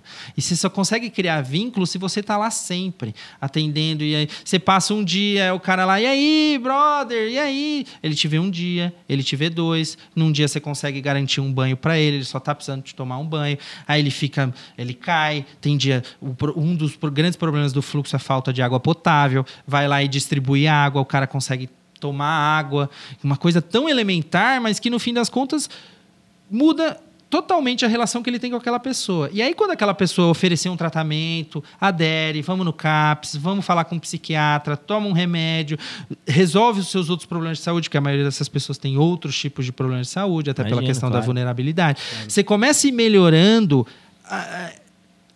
O humano quer uma vida melhor. Qualquer ser humano quer uma vida melhor. Então, esses estímulos que a gente não está acostumado a ver, no fim das contas, vão retomando essa dimensão de humanidade das pessoas. No começo do programa, as pessoas tinham muita dificuldade de tomar banho, porque a gente perde na rua, isso não só o usuário, mas a rua faz com que você perca um pouco essa, esse essa nosso contexto até de cultura de higiene, tomar banho uhum. todo dia, escovar dente todo Isso é um é treino né? para retomar. O cara da Itália é difícil ele conseguir fazer isso, né? Com regularidade. É. É, Exato. E isso, isso, é, uma coisa de sempre esse cheiro estranho depois que É muito chato quando você tem que escovar o dente, você tem que parar de fazer tudo que você está fazendo para escovar, escovar, o dente. dente. É um saco. É foda. E aí no fim das contas, isso vão ser ganhos simbólicos, importantes, psicológicos na vida dessa pessoa que fazem parte do processo dela ir melhorando. Você está sempre nessa coisa de, puta, eu tô melhorando, eu caio. Se alguém não fala que eu sou um, um, um zero à esquerda, um fracassado, se eu, se eu recaio, o meu, a minha adesão a esse programa de novo, a esse tratamento, vai ser outra. Se toda vez que eu usei de novo, fiquei três meses sem usar, voltei a usar, eu sou considerado lixo. Entende que a dimensão de você trazer o usuário, ela é muito mais, é, ela é muito menos quadrada, ela é mais é, é um processo de construção. Eu só vou fazer aquilo que o cara faz. E para eu retomar o que dá prazer, eu tenho que retomar, eu tenho que conhecer essa pessoa e saber o que muitos ali já tiveram uma profissão. Tem um monte de artista. Hoje é o Dentinho, é um artista plástico que saiu do fluxo. Por quê? Porque o cara adorava pintar. É... Enfim, um monte e... de jornalista que ficou desempregado. Agora, os dados que você citou da Open Society, eles são claramente falsos, porque, como a gente sabe, a Open Society é financiada pelo grande comunista soviético, globalista, feminista Jorge Soros. Então tá, é totalmente fake news isso tudo que você disse. Podemos encerrar por aqui, gente? Vamos para aquela nossa sessão. Tradicional sessão que encerra o programa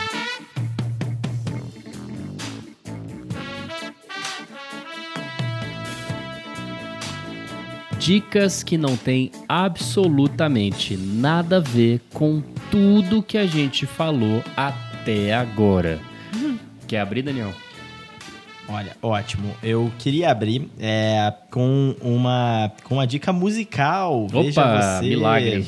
Uma dica musical. É, eu fui recentemente a um show. É, num lugar é, que, bom, eu adoro, um dos lugares, acho que é o lugar que eu mais gosto de São Paulo, é, de bares e casas de espetáculo e tal, é, que fica muito perto da Cracolândia, que é a Casa de Francisca. Ah, é, que é naquele palacete maravilhoso uhum. no centro. É, inclusive, eu fui lá na, na, na virada cultural, última virada cultural, e assisti um show excelente, da sacada do, do, desse palacete lindo e tal. Um dos lugares mais, mais legais de São Paulo. Tava lá é, um dia, no meio do ano, é, vendo um show do Antônio Nóbrega, é, que é um artista espetacular. O Antônio Nóbrega é um artista uhum. é, nordestino que toca uma espécie de é, forró com outras músicas tradicionalmente nordestinas e tal, é, que eu não conhecia muito bem e que eu passei a, a, a ouvir mais no meu Spotify aqui é, depois, desse, depois desse show.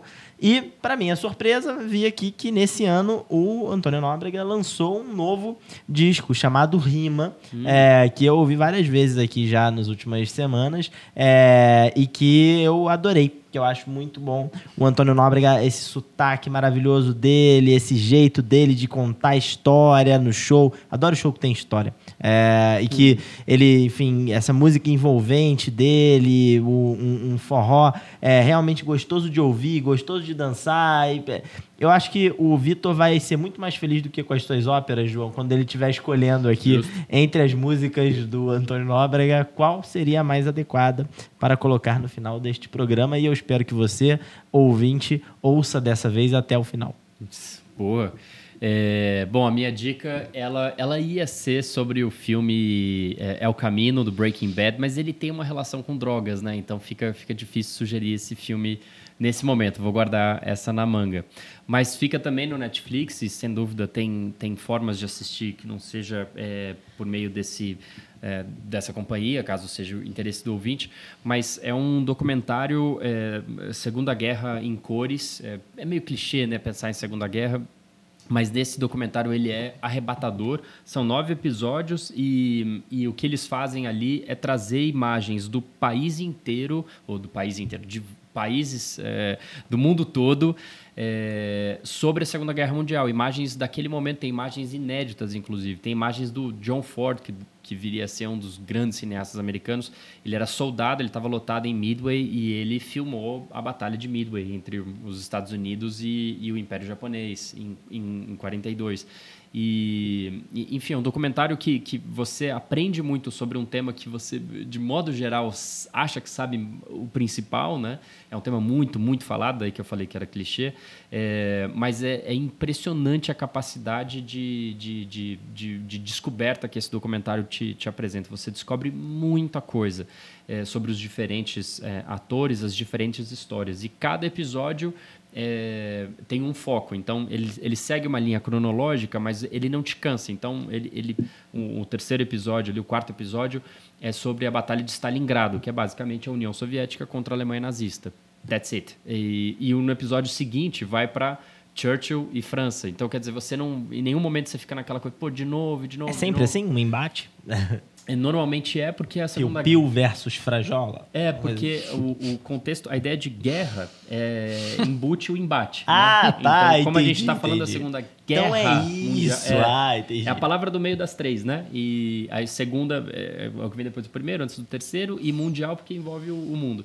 Então, guerra envolve o conflito. Então, necessariamente tem uma batalha, tem um conflito e tal, isso, aquilo. Mas, mas enfim, eu, eu entendo essa é, não é óbvio, né? Não é óbvio, não é óbvio que um documentário sobre a Segunda Guerra tenha focos em batalhas, né? É verdade, isso é, não é nada óbvio. Mas essa é a minha dica. Jordano? Eu tô muito. tô pirando muito. Acabamos de falar de drogas, não podia usar pirando, né? Mas vamos lá. Tô pirando muito numa série no Netflix também que chama Abstract. Opa, eu vi, ah, mas é eu ótimo. Nossa, eu. É ótimo. Nossa, eu piro. Porque eu, que eu que venho é? do direito, sou um burocrata no fim das contas. Só cuido de papel, de leis, de. E conta os processos criativos dos, das grandes personalidades criativas do mundo do mundo não, mas grandes personalidades criativas no mundo. Hum. Então, basicamente é um programa sobre um arquiteto super foda do mundo, Nossa. um outro de um e sempre relacionado a design, a como Sim. é o processo criativo desses caras. Mesmo Caraca. você não sendo da área do design, é apaixonante. Tem um puta insight, são vários insights é como o cara é pensa, como a, a enfim, da onde veio aquilo? Da onde veio aquilo. Tem design de tênis, então o cara que fez todos os tênis do Michael Jordan. É, tem design de carro, tem uma figurinista. Tem, tem... design, de, tem design de, de letras, de, de fontes. É, é lá tipografia. De Nova York, tipografia, hum, que é super Times interessante. New Roman.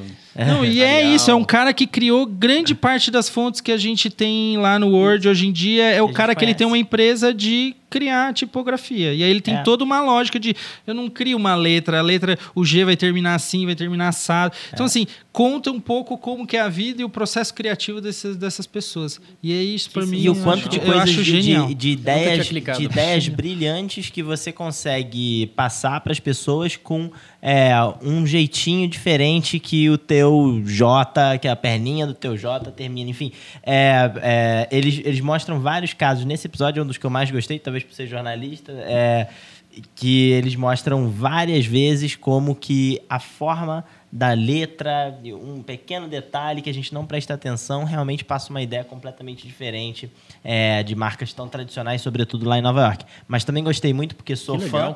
Do, do episódio sobre o IKEA, que mostra o design de móveis do IKEA, Ah. essa loja sueca que eu adoraria que tivéssemos no Brasil, porque é uma loja de É. móveis maravilhosa. Uma das coisas que eu mais sinto falta é, dos tempos que eu morei fora é poder comprar móveis baratos e bonitos, com bom design e comer bem durante o dia que eu tô lá comprando, porque o restaurante também é bom, do IKEA. Discreto charme da burguesia. Obrigado, Jordana. Mas o IKEA é maravilhoso. mesmo. Obrigado É por verdade. ter aceitado o nosso convite. Foi um ótimo papo. Eu Obrigado. que acabei de ser chamado de burguês pelo cara que cita a ópera e que disse no último programa que quando eu vou a Londres ao trabalho, e geralmente, enfim, duas, três, quatro vezes por ano, então... Hum, entendi, entendi. valeu, Jordana. Imagina, valeu vocês Obrigado. e continuarei acompanhando jornalistas da Paisana. Aê! Um esclarecimento aqui, nós é, estávamos brincando todas as vezes que nos referimos aos hábitos de consumo de drogas do nosso querido Vitor. É, temos que deixar isso bem claro antes que ele desista de É produzir esse programa por falta de respeito com a sua pessoa. Aqui tá o cinzeiro, Vitor.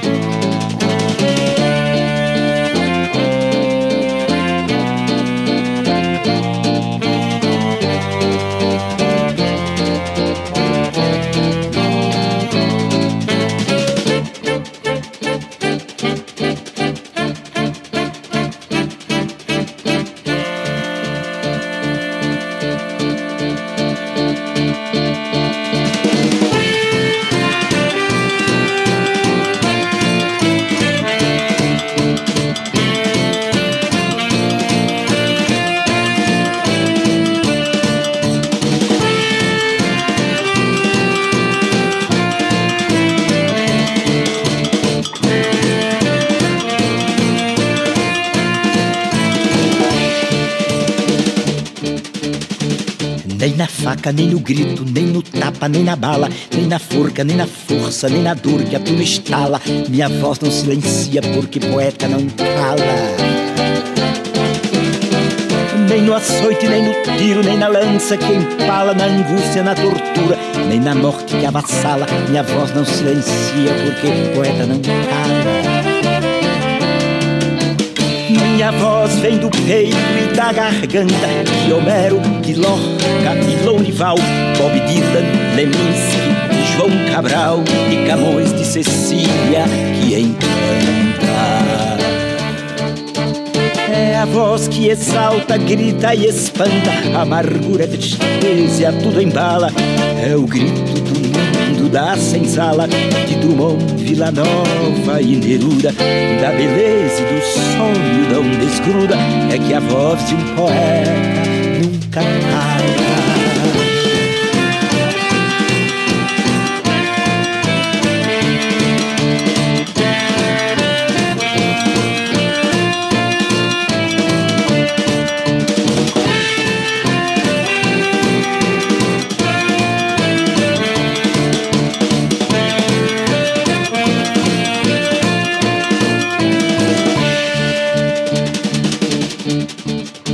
no fogo afogado, nem no ódio que embala, nem no berro, nem no ferro, nem na cela, sem a fala. Minha voz não silencia porque poeta não cala.